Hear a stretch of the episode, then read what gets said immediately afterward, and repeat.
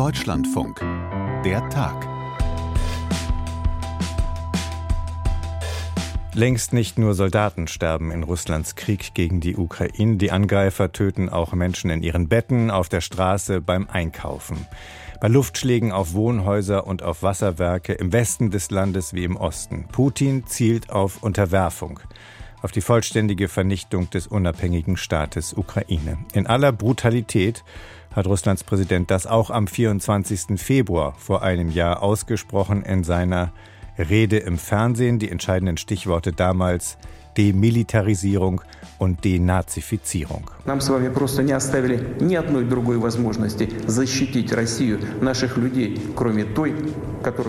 Uns allen ist keine andere Möglichkeit mehr geblieben, Russland zu schützen und unsere Menschen als die, die wir gezwungen sind, heute zu nutzen. Die Umstände verlangen von uns unverzügliche und entschiedene Handlungen. Die Volksrepubliken im Donbass haben sich an Russland mit der Bitte um Hilfe gewandt. Damit verbunden haben wir die Entscheidung getroffen, eine spezielle Militäroperation durchzuführen. Ihr Ziel? Der Schutz der Menschen, die seit acht Jahren die Misshandlung und die Verhöhnung durch das Regime in Kiew ertragen müssen. Dazu streben wir die Denazifizierung und Demilitarisierung der Ukraine an.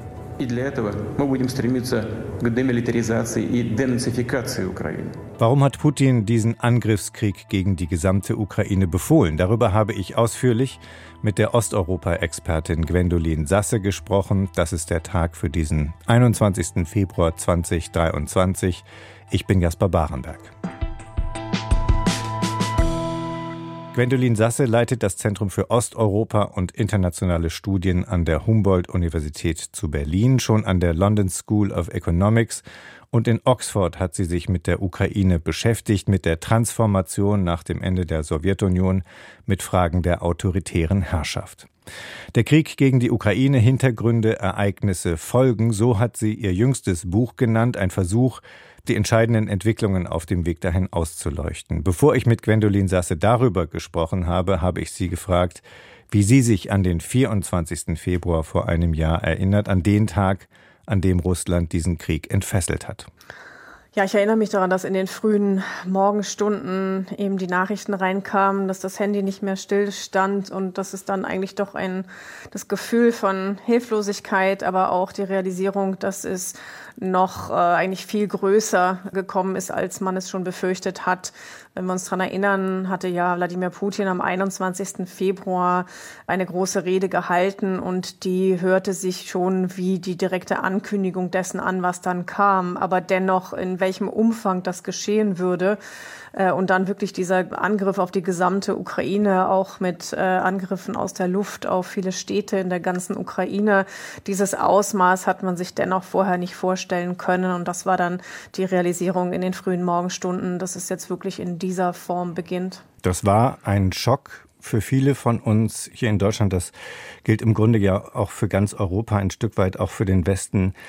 Insgesamt, warum führt Russland diesen Krieg? Warum genau zu diesem Zeitpunkt? Das sind Fragen, die Sie in Ihrem Buch nachgehen. Warum ist das in Ihren Augen so wichtig, sich die Vorgeschichte vor Augen zu führen, die in diesen Krieg geführt hat? Kriege sind komplexe Dinge und deshalb ist es auch wichtig, dann nuanciert hinzugucken und es nicht zu vereinfachen. Denn nur wenn wir da auch auf die komplexe Vorgeschichte schauen, können wir auch die richtigen Schlüsse daraus ziehen und auch daraus ähm, lernen und äh, vielleicht in der Zukunft auch andere Schlüsse ziehen und unseren Blick verändern. Ich bin also kein Fan von Begriffen wie Putins Krieg, der den Blick einfach verstellt. Und natürlich hat der autoritäre Präsident Wladimir Putin eine Schlüsselrolle bei dem Ganzen und er gab letztendlich den Befehl zur Invasion, sowohl letztes Jahr, aber auch schon 2014 bei der Krim-Annexion und auch im Donbass seit 2014 bis 2022. Aber dahinter stehen größere Linien und Themen und ich denke, das Wichtigste ist die Gegenüberstellung von zwei verschiedenen politischen Systemen. Ich sehe da wirklich die Hauptachse in diesem Krieg. Auf der einen Seite steht ein immer autoritärer gewordenes Russland als ein politisches System Und die Alternative dazu ist eine sich demokratisierende, nach Westen schauende, auch auf westliche Institutionen schauende Ukraine. Und damit ist die Ukraine in den letzten Jahren und Jahrzehnten immer weiter aus dem Raum eigentlich entschwunden, den Russland für sich äh, behalten will, den es kontrollieren wird, wo es neoimperiale Machtansprüche geltend macht. Und ich glaube, das ist wirklich die Hauptdimension hinter diesem Krieg. Dann kommen andere Dinge hinzu, wie natürlich sind über auch Jahre und Jahrzehnte die Wahrnehmungen von Sicherheit im Westen, auch in der Ukraine, in Russland immer weiter auseinandergedriftet. Die äh, westliche Politik gegenüber war sehr widersprüchlich. Auch diese Widersprüchlichkeit hat Russland gespürt und immer wieder ausgenutzt.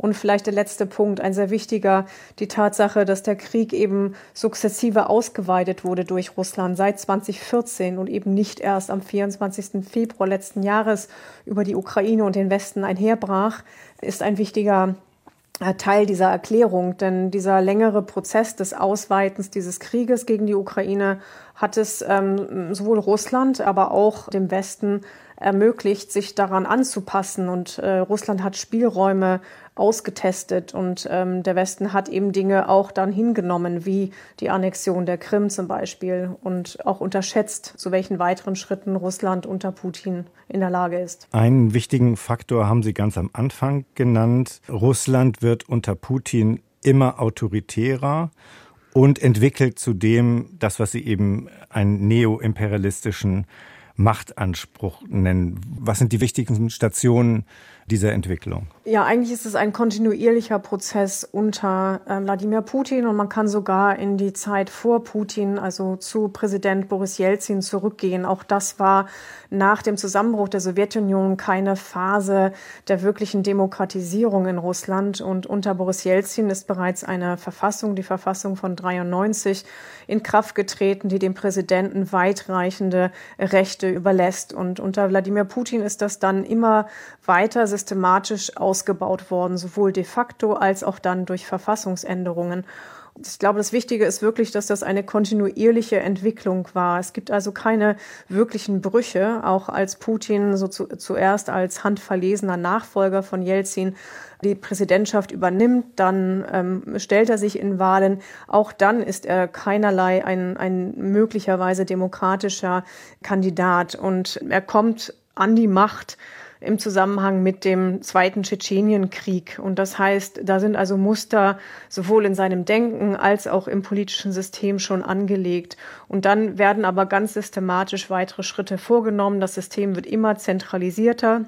Er schaltet eigentlich den Einfluss der wirtschaftlichen Eliten der Oligarchen aus, ersetzt diesen durch einen zunehmenden Einfluss, den er aber kontrolliert von Eliten aus dem Sicherheitsapparat. Es wird ein immer zentralisierter und auch repressiver ähm, Apparat, den er aufbaut. Und damit einher geht auch eine Veränderung, eine weitere Veränderung der Gesellschaft, denn ein immer autoritäres System braucht eine bestimmte Gesellschaft. Die Gesellschaft muss apolitisch sein.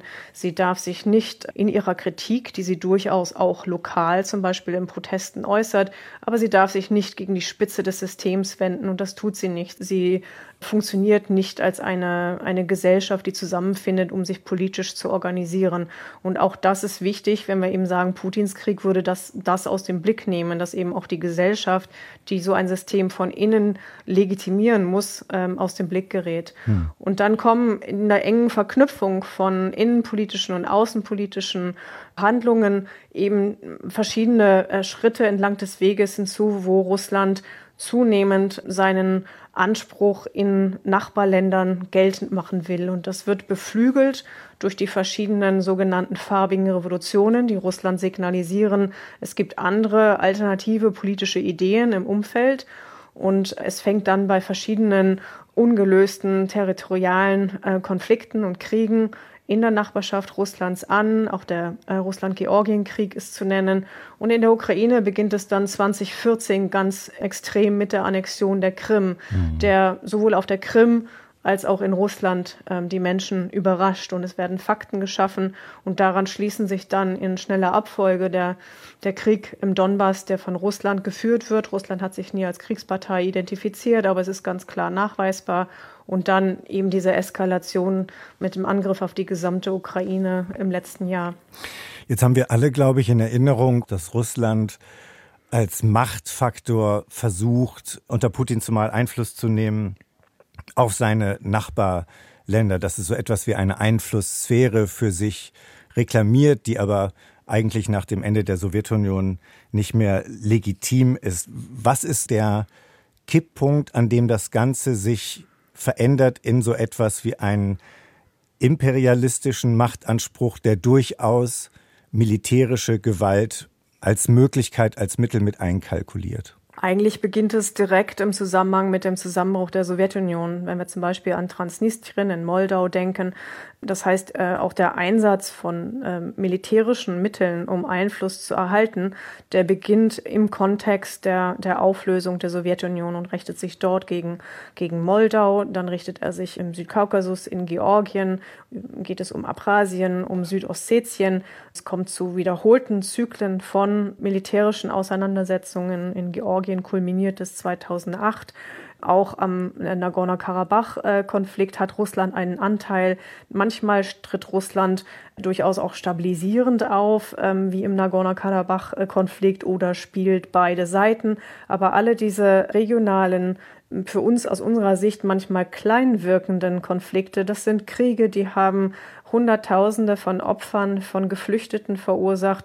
Und aus der westlichen Sicht wirken sie manchmal, als wären sie eingefroren, aber sie sind mehrmals neu aufgebrochen. Und Russland ähm, spielt eine oder spielte eine entscheidende Rolle. Und das waren Vorläufer von dem, was wir jetzt sehen. Wir haben es nur in diesem Zusammenhang aus der westlichen Politik äh, betrachtet nicht gesehen. Mhm. Also ich würde gar nicht sagen, dass es erst vor kurzem begonnen hat.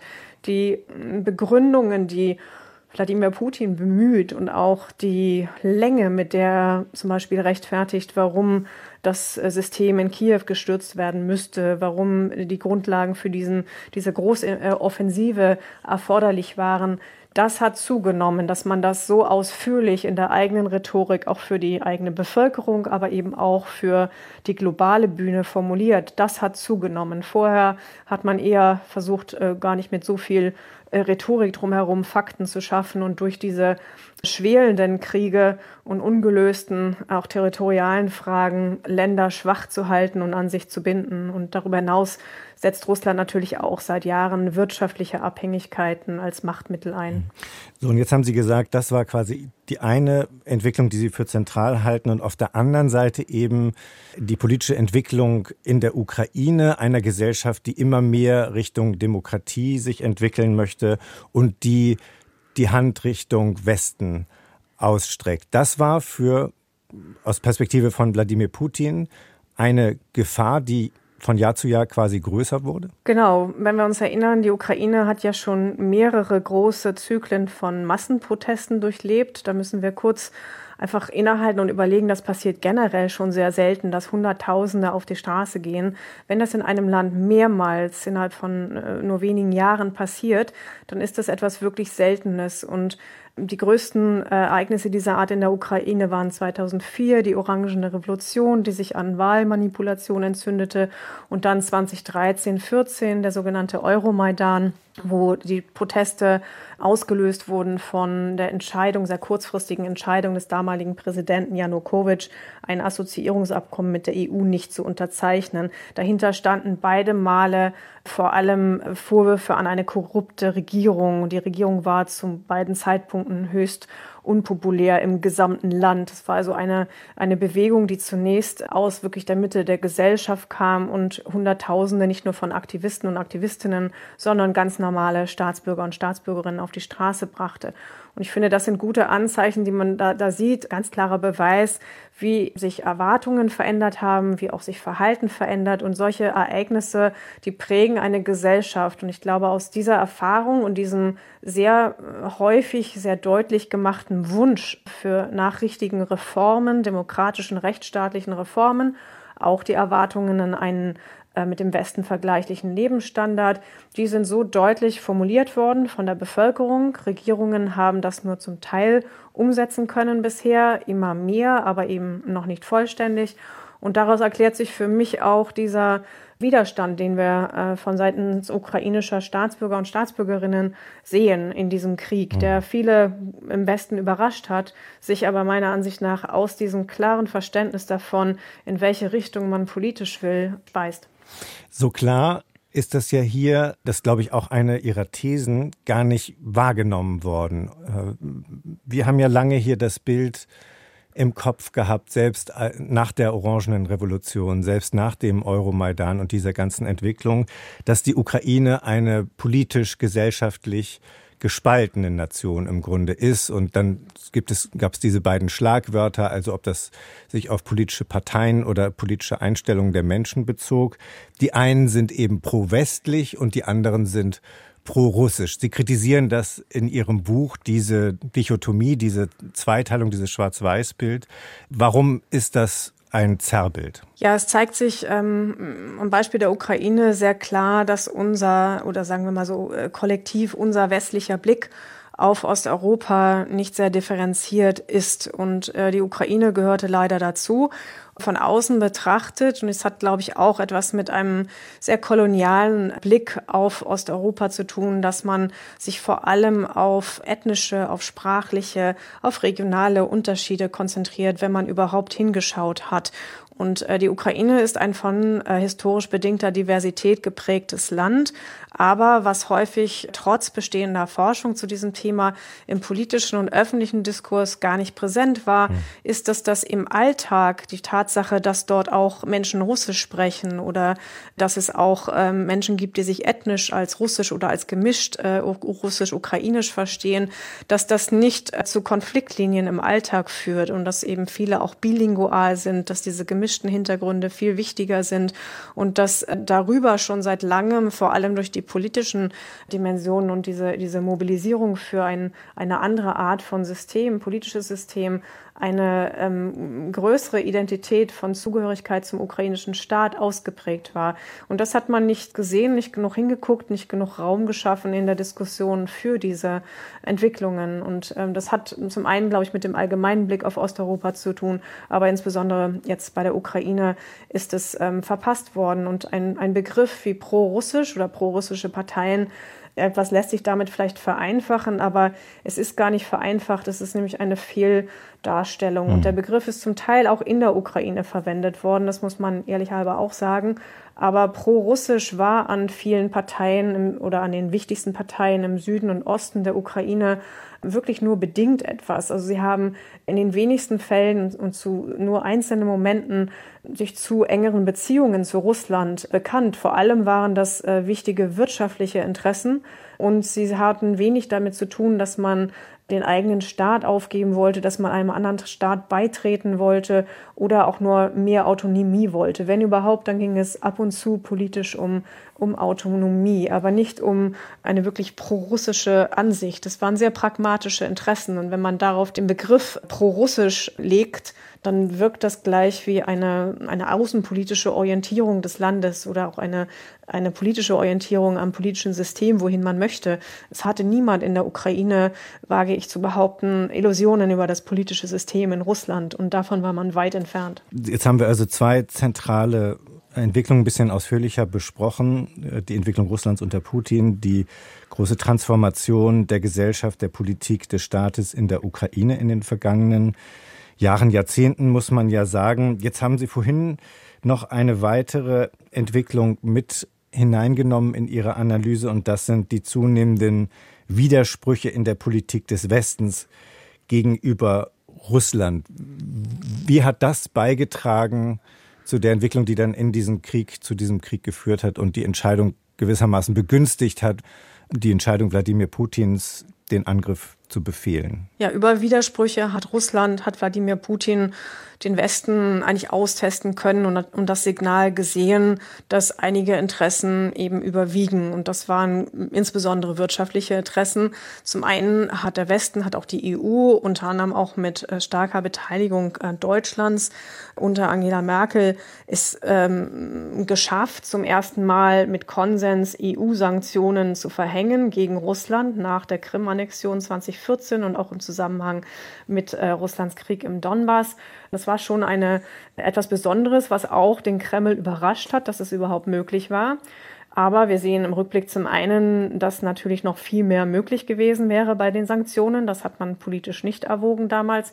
Aber gleichzeitig hat man andere, insbesondere eine andere Wirtschaftspolitik weiterverfolgt. Und äh, da steht natürlich das Beispiel Nord Stream 2 ganz vorne, dass eine derartige Abhängigkeit, Energieabhängigkeit von einem autoritären Staat dass man das völlig unterschätzt hat, dass man das auch als sicherheitspolitisches Risiko managen kann, hat man angenommen. Man hat sogar angenommen, dass sich dadurch die Beziehungen weiter verbessern könnten, vielleicht sogar ein Wandel in Russland eintreten könnte politisch. Aber das Gegenteil ist der Fall und es hat ganz klar Russland signalisiert, dass der Westen und Teile des Westens zweigleisig fahren. Und diesen, diesen Spielraum hat man ausgenutzt und man hat dadurch vor allem auch immer wieder gesehen, dass es ähm, im Westen, in der EU oder auch darüber hinaus keinen wirklichen politischen Konsens gibt. Und da setzt Russland, da setzt ähm, Putin seit Jahren an, diesen Konsens eben auch nicht möglich machen zu wollen. Jetzt sehen wir allerdings seit letztem Februar, dass die EU und auch die NATO doch zu sehr viel Konsens ähm, in der Lage ist. Aber das war eben im Vorfeld, ist genau mit diesen Widersprüchlichkeiten auch gespielt worden. Jetzt gibt es ja in der Debatte zur Vorgeschichte des Krieges und auch zur Verantwortung dazu diejenigen, die sagen, auch auf Seiten des Westens äh, gibt es einen Teil der Verantwortung, die Widersprüchlichkeit und mangelnde Klarheit einer Position gegenüber Russland, könnte man ja sagen, ist da ein Faktor. Ein anderer, der genannt wird, ist ja, dass es so etwas wie legitime Sicherheitsinteressen Russlands gab und dass darauf im Westen nicht reagiert wurde, nicht richtig reagiert wurde. Erinnert wird oft an die Rede von Wladimir Putin im Bundestag 2001, wo er quasi, so geht die Erzählung, die Hand ausgestreckt hat und der Westen habe diese Hand ausgeschlagen und von da führt dann ein Weg auch in den Krieg mit einem Teil der Verantwortung auf westlicher Seite. Was, was antworten Sie auf dieses Argument? Zunächst einmal würde ich darauf antworten, dass es sich lohnt, die Rede von 2001 noch einmal zu hören. Dann kann man zwar einerseits sagen, naja, vielleicht hört es sich heute für uns anders an, in einem anderen Kontext. Aber ich glaube, es ähm, ist gut, es sich nochmal vor Augen zu führen, dass ähm, das kein so großer Bruch ist und dass der Kontext, wie man es damals aufgenommen hat, der erklärt viel. Ähm, wenn wir eben auch da mitdenken, in welchem politischen Kontext Putin diese Rede hält und was auch zu dem Zeitpunkt in Russland passiert. Wir sprachen ja schon kurz davon, dass Putin eben, das ist kurz nachdem er ähm, Präsident wird, und er wird es im Kontext ähm, des zweiten sehr brutalen Tschetschenienkrieges. Und in diesem Zusammenhang spricht er auch dann im Bundestag. Das kann man nicht ausblenden. Und das heißt, man hat, er hat natürlich diese, diese Rede und, und auch weitere spätere Reden, wie die später bei der Münchner Sicherheitskonferenz, die dann häufig im Vergleich genannt wird, natürlich strategisch angepasst. Aber es sind auch aus meiner Sicht eher Anzeichen dafür, dass das eine kontinuierliche Entwicklung ist und keine wirklich möglichen Brüche. Der Westen und Russland haben es nicht geschafft, ihre Sicherheitswahrnehmungen in einem gemeinsamen System zu verankern. Also so ehrlich muss man sein, das hat nicht funktioniert. Allerdings im Rückblick zu sagen, dass die NATO sich gen Osten ausgeweitet hätte und nicht ähm, Russland mit einbezogen hat in diesen Kontext, das ist einfach faktisch falsch. Also man hat 1997 mit der NATO-Russland-Grundakte hat man sich auch von Russland absichern lassen, dass Staaten souverän sind und ihre eigenen Entscheidungen treffen über die Sicherheitsstruktur, in der sie sich sehen. Und dem hat Russland zugestimmt. Dass es das dann später nicht mehr so wollte oder gesehen hat, ist eine andere Entwicklung. Aber das passierte, bevor die erste NATO-Osterweiterung gen äh, Mittelosteuropa erfolgte. Und es gehört auch mit zu diesem Kontext, dass der eigentliche Push für diese NATO-Erweiterung aus Ostmitteleuropa kam.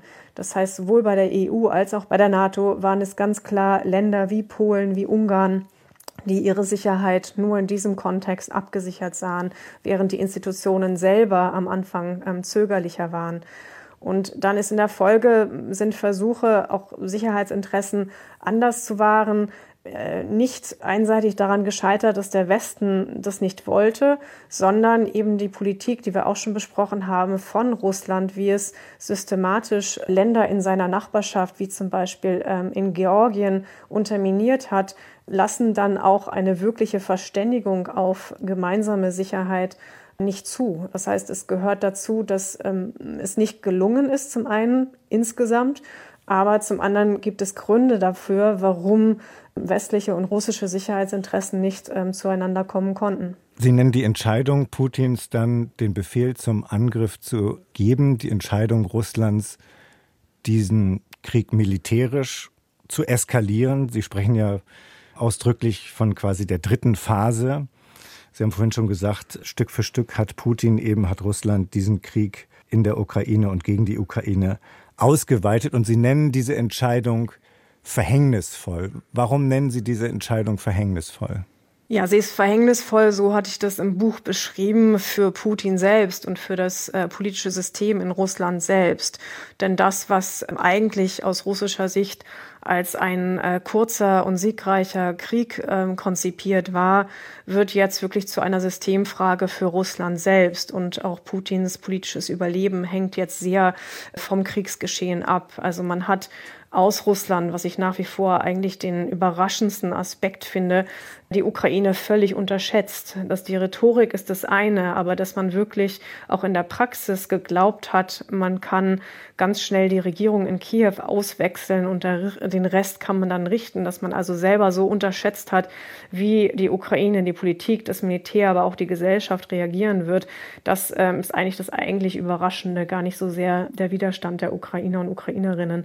Und damit wird das jetzt äh, wirklich zu dieser Systemfrage auch für Russland selbst. Welche Folgen sehen Sie jetzt schon mit dieser Zäsur auf Europa zukommen, auf unser Verhältnis zu Ost- und Mitteleuropa zukommen, auf die internationale Ordnung zukommen? Wir ahnen momentan, dass es diese Zäsur ist, welche genauen Formen das annehmen wird, auch wie internationale Politik, internationale Institutionen ähm, wirklich sich aufstellen werden, hängt stark vom weiteren Verlauf dieses Krieges ab. Und leider zeichnet sich ja noch gar kein Kriegsende ab. Und es kann durchaus sein, dass dieser Krieg noch Monate, vielleicht Jahre andauert und durch verschiedene Phasen gehen wird. Eigentlich sehen wir ganz deutlich momentan auch die Schwäche von internationalen Institutionen, auch der UNO, aber es gibt darauf keine einfachen Antworten, wie man wirklich ähm, diese Art von Institutionen reformieren kann. Aber das sind eigentlich die großen Fragen, die es zu lösen gilt. Wir sehen das äh, viel deutlicher jetzt, als es vielleicht vielen im Westen vorher bewusst war, dass es gar keine ganz einfache Gegenüberstellung von Demokratien und autoritären Systemen in der Welt ist. Das haben wir ja gerade gesagt, dass das in diesem Krieg eine sehr große Rolle spielt. Aber das globalere Bild ist komplexer und viele Länder in Afrika, in Lateinamerika begegnen dem Westen eben auch mit sehr viel Skepsis und aus ihrer eigenen imperialen ähm, Erfahrung heraus ähm, sehen sie Russland als eine Art Rückversicherung. Das heißt, auch der Westen, wenn wir das so kollektiv sagen können, sieht sich jetzt vor der Aufgabe, auch global sich anders aufzustellen und doch auch ähm, mit Ländern anders in Kontakt zu sein, andere Dinge anzubieten, als es vorher der Fall war, wenn man in einem wirklich international sich neu findenden Feld sich positionieren möchte. Und wir sehen auch, dass zum einen Institutionen wie die EU oder wie die NATO doch zu einem größeren Konsens und auch zu einer Handlungsfähigkeit in der Lage sind. Aber wir sehen damit verbunden auch die großen Herausforderungen, wie lange lässt sich das erhalten und wer setzt wo an, um auch einen derartigen Konsens zu untergraben. Also das sind, glaube ich, einige der ganz großen Fragen, die sich stellen und wie dann eines Tages die Sicherheit der Ukraine abgesichert werden kann, welche Sicherheitsgarantien kann und muss es dort geben, ist auch eine sehr große und bisher ungelöste Frage. Wir haben aber erlebt, und damit kommen wir nochmal zur Kriegsentscheidung zurück, dass wir mit Wladimir Putin, mit der russischen Regierung einen Staat haben, der bereit ist, in ungeahnter Weise militärische Gewalt auszuüben, um sich das Territorium eines anderen Staates quasi unter den Nagel zu reißen. Ist das nicht schon eine Zäsur, aus der man sehen kann, dass auf Seiten des Westens jedenfalls Themen wie Abschreckung, wie äh, eigene Verteidigungsfähigkeit größeren Raum einnehmen werden und das auf Jahre, wenn nicht Jahrzehnte? Das ist auf jeden Fall so. Und wir haben schmerzhaft auch bemerkt, ähm, wie schlecht, dazu gehört auch Deutschland, viele im Westen, viele Länder aufgestellt sind, wenn es um die eigene Verteidigungsfähigkeit angeht. Und wenn man das nochmal dann auch größer denkt im Zusammenhang, dann kann nur ein größerer Akzent auf die Verteidigungskapazitäten eine Folge sein. Das ist eine logische Schlussfolgerung. Sicherheit muss nicht nur, aber auch wieder verstärkt militärisch gedacht werden. Das gehört einfach zur politischen Realität mit hinzu. Alles andere ähm, hieße die Augen abwenden von dem, was gerade passiert. Und das heißt eben auch, dass der Ausgang dieses Krieges eine so große Bedeutung hat, natürlich für die Ukraine ohnehin, aber auch darüber hinaus. Ist das ein Weg militärischer Gewalt, äh, zu versuchen, einen Staat, anderen Staat, einen Nachbarstaat zu zerstören? Wenn sich das Modell als erfolgreich ähm, erweist, dann sind wirklich all die Dinge, die wir als internationale Normen definiert haben, als internationales Recht definiert haben, hinfällig. Und das ist eigentlich die große Zäsur, um die es hier geht. Und damit wird also in der Ukraine, es geht existenziell um, um den ukrainischen Staat, aber es geht darüber hinaus um Sicherheit in Europa, um dann auch Themen wie, was heißt denn ein souveränes Europa? Wie kann es souveräner werden? Wie kann es sich auch verteidigen? Dahinter stehen also eine Reihe von ganz großen Fragen, denen man sich in den letzten Jahren nur annähernd äh, bisher gewidmet hatte.